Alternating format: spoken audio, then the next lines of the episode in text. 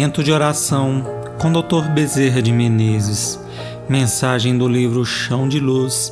Psicofonia recebida pela médium Shirlene Soares Campos no Núcleo Servos Maria de Nazaré. Interpretada por Daniel Caetano. Música executada pelo violonista Arthur Foratini Dias.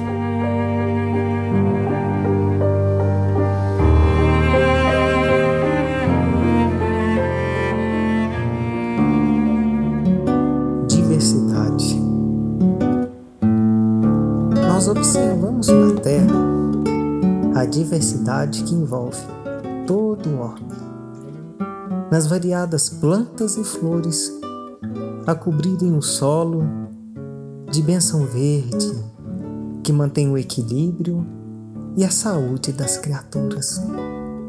Mas vemos também que, entre essas plantas, existem as inúteis, as ervas daninhas, as que são medicamentosas, que servem de alimento. Umas deitam suas ramas pelo chão, são abençoadas, algumas outras altamente venenosas.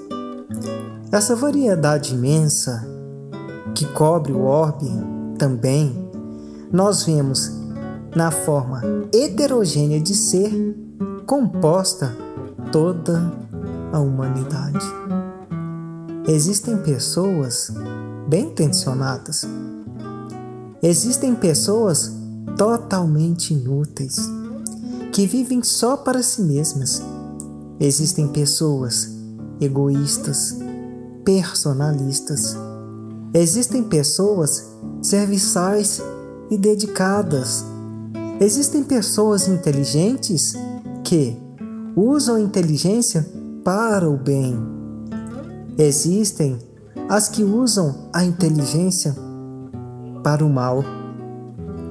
De todas as formas, nós observamos que o ser humano, uma criação abençoada de Deus, o Rei das espécies, também se assemelha muito às plantas.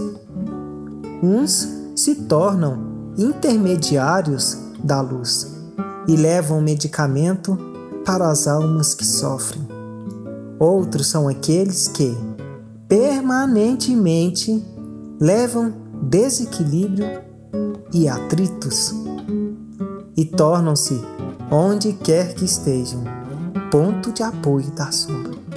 Por isso, filhos amados, Jesus nos deu seu exemplo vindo à terra príncipe da paz, viveu em permanente guerra, não por iniciativa dele, mas sendo guerreado pelas forças que gravitam em torno da luz que ele representava e que representa para todos nós. Os próprios judeus se dividiam em várias facções. Uns apoiavam Jesus, Outros simplesmente observavam. Uns eram beneficiados por ele e, com a mesma facilidade com que se beneficiavam, esqueciam. Outros se tornavam inimigos ferrenhos e implacáveis a perseguir por nada e por tudo. Vemos então que na terra, palco que nos abriga, tanto encarnados quanto desencarnados, nessa erraticidade que trabalhamos, é necessária realmente toda essa forma diversa e adversa. Porque é nesse convívio do dia a dia, é na observação do que nos cerca é na seleção do que ouvimos, é naquilo que vemos, é naquilo que falamos que vamos, meus filhos, amealhando conhecimentos e também conquistando um espaço de luz nessas lutas diárias, nesses conflitos. interiores.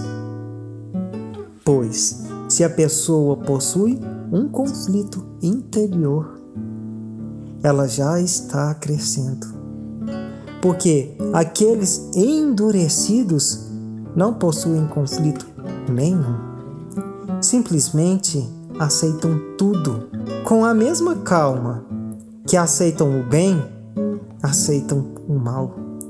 Eles não possuem o discernimento seletivo, mas aquele que está em guerra interior, aquele que sabe que existe o bem e o mal e luta contra o mal que tem dentro de si, ele já está dando decisivos passos para sua evolução. Assim, meus filhos, não desanimemos jamais diante das manifestações de inferioridade que, às vezes, ainda demonstremos. Mas jamais sejamos complacentes com essas inferioridades. Procuremos sim estipar o mal pela raiz, cortando definitivamente os laços com a sombra, para nos atarmos à luz com Jesus.